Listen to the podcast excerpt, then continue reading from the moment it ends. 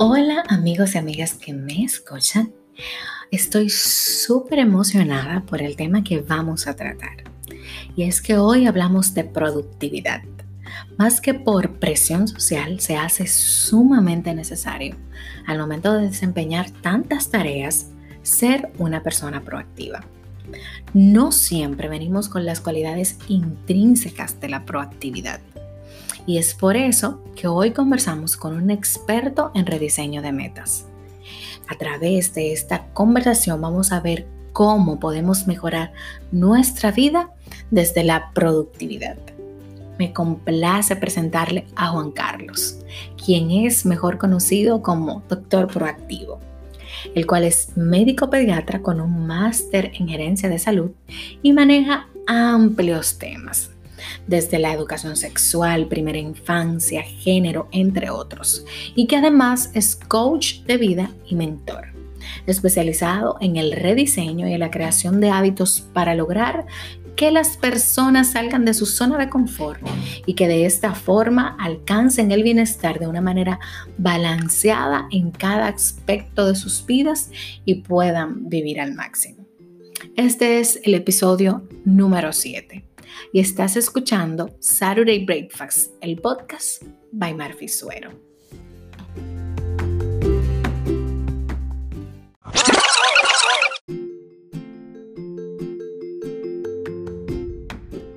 ¡Hey! Ya es sábado y como siempre no sabemos si pararnos de la cama o seguir en ella. Mientras te decides, me gustaría que desayunes con este podcast que te puede relajar, ayudar o cambiar el día y quizás la vida. Es sábado y estás escuchando Saturday Breakfast de Podcast by Marfi Suero.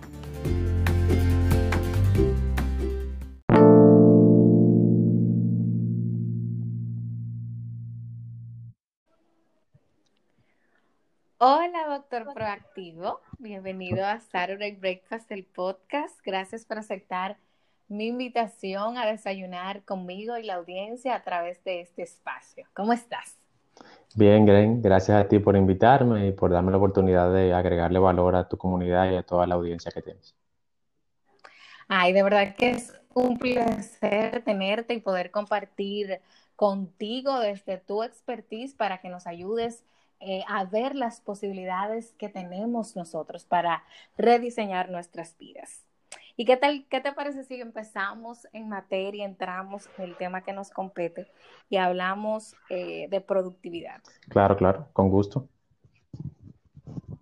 Una pregunta que yo me he hecho y que quizás muchas personas al escuchar la introducción de este episodio también se le hicieron es ¿en qué punto de tu vida decides tú congeniar el tema de tu profesión en medicina con el tema del coaching? Es decir, cuál fue el móvil y cómo se dio este engranaje. Sí, mucha gente me hace esa pregunta, inclusive eh, me llegan a preguntar si el DR de doctor proactivo es de médico. Y no es muy común que los que se van en la rama de la salud se vayan a una línea completamente diferente. Normalmente lo que hacen es subespecializarse o irse a áreas de políticas públicas o gerencia.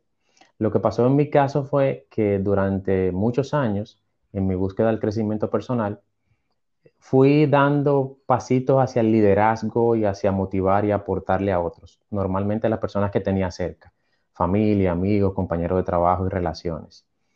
Al cabo del tiempo, mientras seguía creciendo, me di cuenta que muchas personas hacían cambios en su vida debido a los consejos, a la colaboración que tenían conmigo, a lo que yo había aprendido que le traspasaba. Ya luego de muchos años, eh, algunas de esas personas me dijeron que yo hacía la misma función que hacía un coach o un mentor. Entonces ahí investigué sobre el tema y me enamoré completamente de la programación neurolingüística, de aportar, de sumar, de poder impactar la vida de los demás y entonces ahí vino la, mi introducción al área del coaching y la mentoría. Wow, o sea que tú ya de manera empírica, como digo yo, coachabas a la gente y no lo sabías. Así mismo es, sí, porque yo comencé a decirles cómo yo aplicaba el día a día, los cambios, cómo usaba un, yo uso un diario hace más de ocho años con metas y pequeños pasos. Y entonces empecé a traspasar ese tipo de conocimiento mientras seguía creciendo. Y terminé haciéndolo sin saber, terminé siendo coach sin, sin saberlo.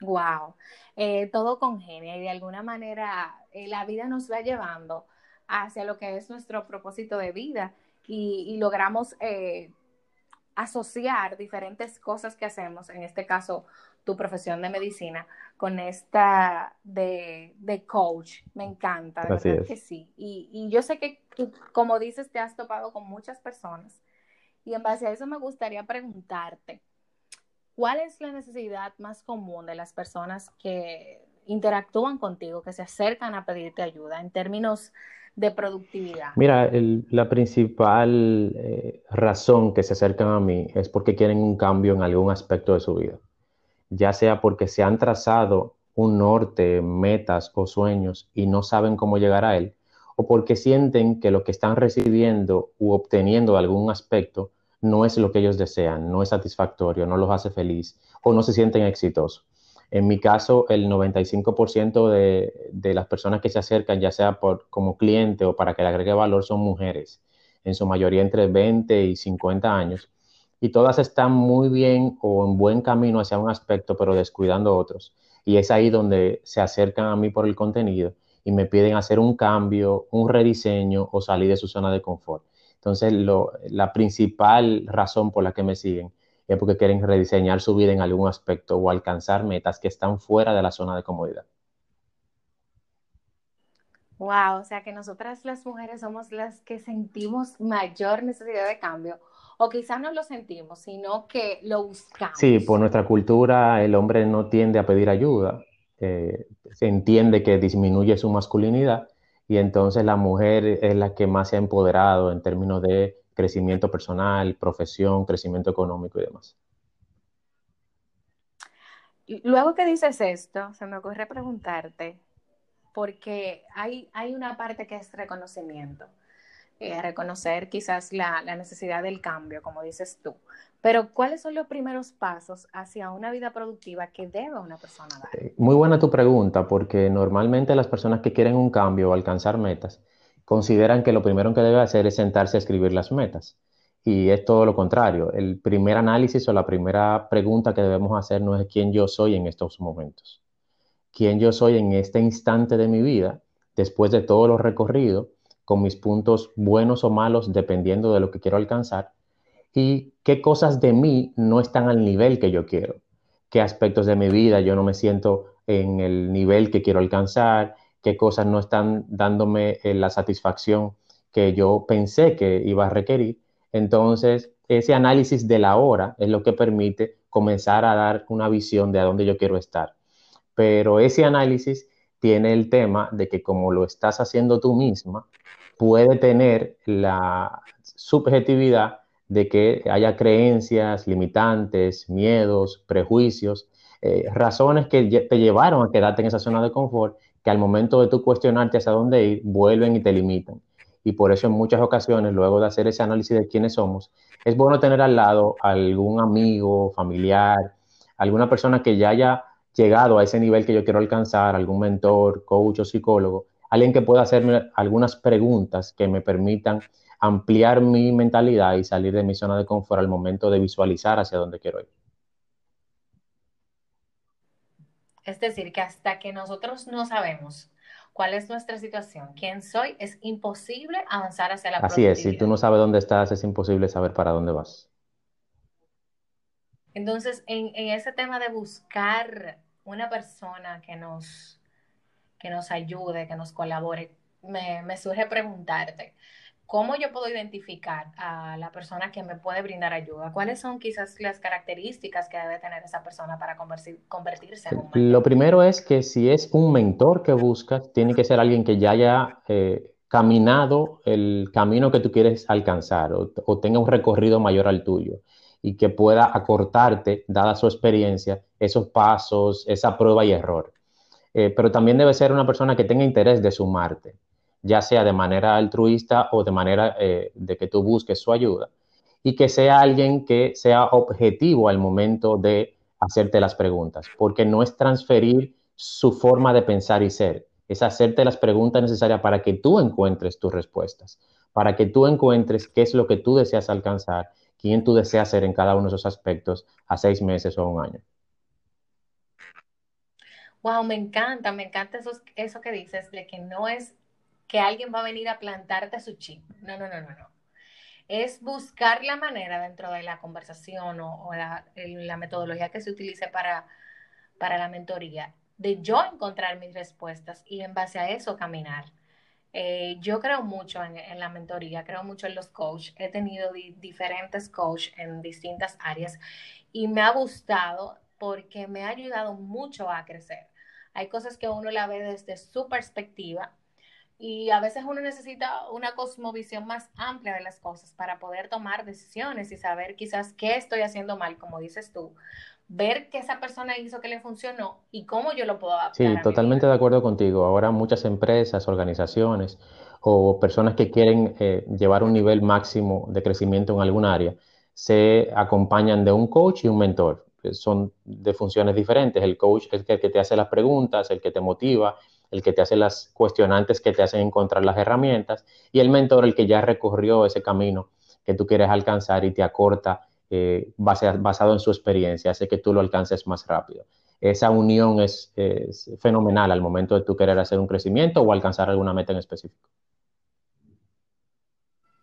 Excelente. Doctor Proactivo, me gustaría que compartas con nosotros tres hábitos que nos pueden llevar de la tan temida pero cómoda procrastinación a la difícil pero necesaria eh, productividad? Qué bueno que haces esa pregunta, porque eh, ahí hay dos términos que quizás no se entienden claro. El primero es la procrastinación. Procrastinar es postergar, pero procrastinar no siempre es malo, dependiendo lo que tú procrastines. Si tú, si tú procrastinas lo que te resta o lo que no va acorde a tus metas, esa procrastinación te ayuda a crecer y alcanzar tus metas más rápido. Ahora, el tema está en que la mayoría de nosotros, por la comodidad de esa zona de confort, procrastinamos las cosas que no pueden hacer crecer o sacarnos de ahí. Entonces, ese es el término que hay que tener claro porque procrastinar no es malo. Ahora, eh, ¿cómo yo salgo de la procrastinación? Si mi cerebro de manera inconsciente, que es el que toma la mayoría de las decisiones, el inconsciente toma el 70% de las decisiones que tú tomas, para tú grabar algo ahí, tienes que crear un hábito. Ese hábito toma 21 días en sentirse cómodo y alrededor de 66 días o más de que se vuelva en el, que, que se conecte con el inconsciente. Entonces, ¿qué tú tienes que hacer? Que cuando tú haces ese diagnóstico de quién tú eres y decides, después de hacer preguntas objetivas tuyas o alguien externo, cuál es el paso que tú vas a dar en cada aspecto que te saque de esa zona de confort, entonces tú conectar con esas metas cada día y ponerte pequeños pasos hasta que tu cerebro los guarde en el inconsciente y él pueda hacer que tú priorices a pesar de todas las emociones, pensamientos y circunstancias que van a cambiar a tu alrededor. Porque las emociones y los, y los pensamientos no se controlan. Por más que trabajemos con ellos, en algún momento se alteran por circunstancias externas o internas. Ahora, lo que tú sí puedes tener decisión y control es qué es lo que tú vas a hacer cada día. Y por eso es importante, entonces, conectar con esas metas con claridad y colocarte hábitos que te acerquen a ella cada día. ¡Wow! Me encantó. Lo voy a aplicar. Tiene que ver mucho con, esa famosa frase que escuchamos de un día a la vez. Pero llevar ese día a la vez es sumamente difícil si no sabemos qué queremos hacer o si no tenemos clara eh, cuáles son las metas por cuáles vamos a caminar. sí, y ahí viene el término de la productividad. Lo que puede ser productivo para ti quizás no es productivo para mí. Eh, no, hay, no hay hábitos transversales. Hay hábitos que se ha estudiado que crean un bienestar integral en un ser humano, pero no necesariamente los hábitos se aplican a todo el mundo. Igual pasa con la productividad. Ahora tú puedes encontrar personas que quieran leer tres libros al mes, pero quizá para alguien sus metas que tiene de forma individual, leer tres libros al mes no le beneficia. Entonces, por eso es tan importante conectar con quién tú eres y quién tú deseas ser. Y que ese, esa persona que tú deseas ser, tratar de que sea lo menos influenciada de lo externo, de las creencias, de lo que las expectativas, de lo que la cultura espera de ti, de lo que supuestamente debes hacer, sino conectar con quién tú quieres ser, qué tú quieres alcanzar y qué tú quieres aportar a los demás.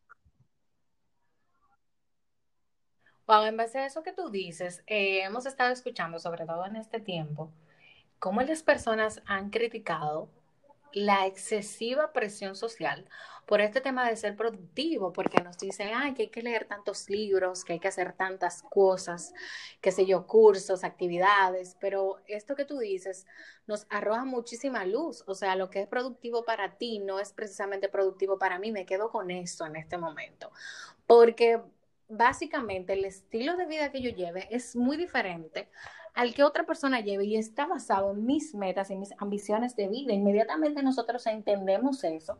Vamos a dejar de estar corriendo detrás de cualquier meta que alguien más se haya propuesto y haya decidido decir que es sumamente interesante, que quizás todo el mundo debería de asumir. Completamente de acuerdo contigo. Esa es la idea. Eso es lo que te va a hacer que tú puedas ser más feliz cada día. Porque si no, tú vas a estar queriendo alcanzar metas que no te llevan a una satisfacción individual sino simplemente porque la hacen los demás. Y por eso hay muchas personas que se llenan de actividades porque leyeron o vieron que a otras personas le funciona. Y al empezar a hacerlas no sienten esa satisfacción.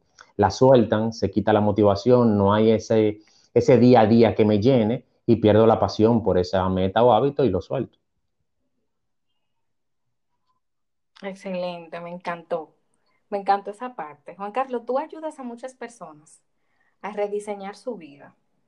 Y sé que hay personas que son un poquito escépticas con el tema del rediseño quizás y el tema del coaching la mentoría, pero obviamente los resultados hablan por sí solos. Me gustaría que tú me compartas o nos compartas cómo una persona logra rediseñar su vida. ¿Realmente es posible rediseñar nuestra vida, nuestra mente? Sí, eh, lo primero es que ni un coach, ni un psicólogo, ni cualquier otro especialista de área de, crecimiento, superación o de salud mental es el que va a hacer que tú rediseñes tu vida. Eres tú que vas a tomar la decisión.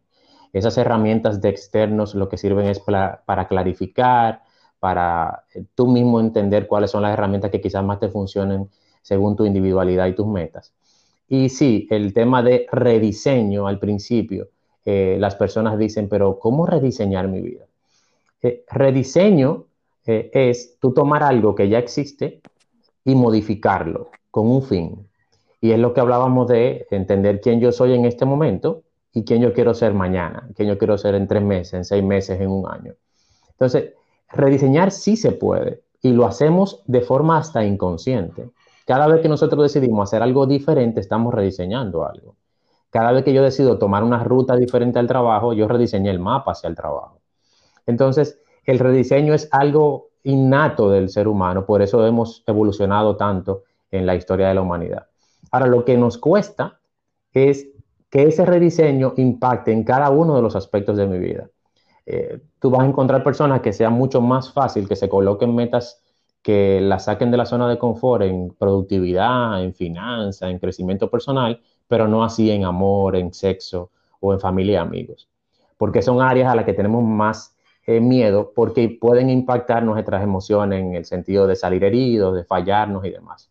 Entonces, rediseñar tu vida implica que tú hagas cambios en cada uno de los aspectos que tiene tu vida, de forma balanceada y equilibrada. Y eso implica que tú salgas de quien tú eres ahora. Eso implica que tú dejes a ese ser humano atrás y te transformes en otro, vayas creando otro pero ese rediseño debe ser constante, porque la zona de confort, cuando tú sales de ella, al poco tiempo ya vuelve y se amplía y se adapta. Y tú vuelves a estar en un momento en una línea recta de que ya alcanzaste un nivel. Entonces tú tienes que tomar la decisión de si tú quieres seguir ampliando o creciendo en cada uno de esos aspectos. Entonces el rediseño debe ser constante. Yo le aconsejo a la persona que me toca aportarle o que sean mis clientes que por lo menos cada seis meses se debe hacer un análisis completo de cómo yo estoy, quién soy, eh, qué hago con cada aspecto y de ahí trazar entonces cuáles son los siguientes pasos a dar.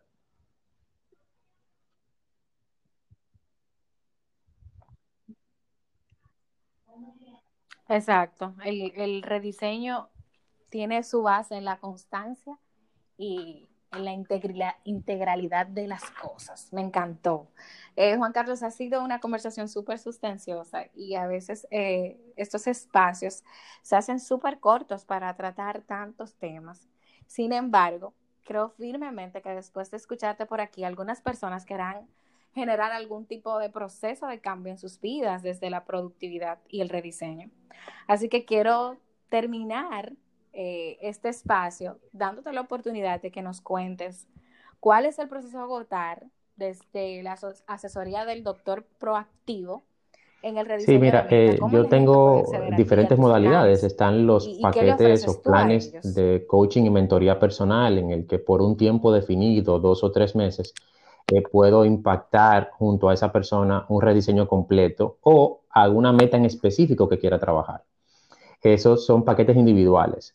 Hay un programa en línea que se llama Rediseña tu vida en 30 días, que ahora ha sido de mucho uso dada la cuarentena y la facilidad que tenemos digital, en el que un grupo de personas por cupo limitado reciben de mí un taller cada semana en vivo por una plataforma y aparte de eso hay un, número de plantillas en las que vamos trabajando desde el quién yo soy, cómo estoy en cada aspecto, qué es lo que yo quiero alcanzar, filtramos esas metas y luego con mi acompañamiento comenzamos a, diseñar esos pequeños pasos, esos pequeños pasos por 30 días hasta que comienzan a, a hacer un hábito que te va sacando de la zona de confort.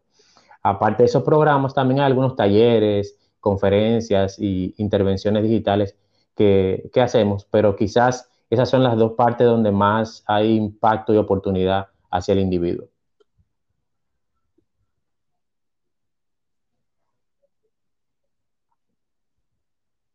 Wow, me encanta.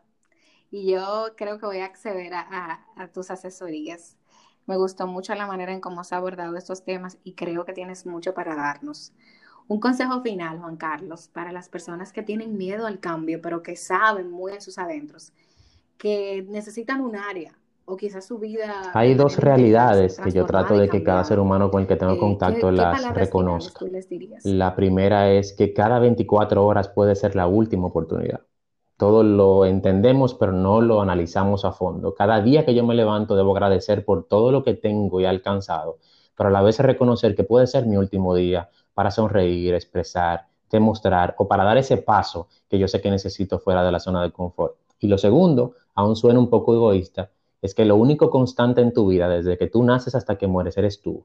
Todo lo demás puede cambiar. El país, las familias, la salud, los trabajos. Por tal razón, lo primero que tú debes conectar es que yo quiero, que yo deseo alcanzar y que yo le voy a aportar a los demás. Y ya de ahí entonces poder hacer un trabajo hacia lo externo.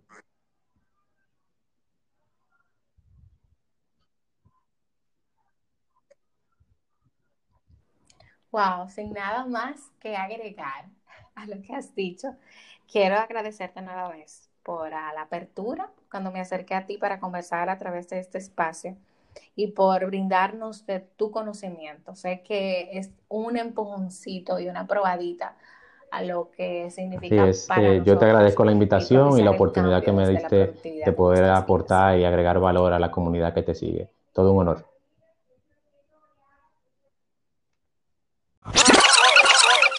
Gracias por el favor de tu sintonía. Me encanta saber que me has escuchado. Si te gustó este episodio, no dudes compartirlo con tus amigos. También me puedes dejar saber qué te pareció o qué temas te gustaría que tratemos en un próximo episodio. Nuestra cita es todos los sábados. Saturday Breakfast, el podcast by Marfi Suero.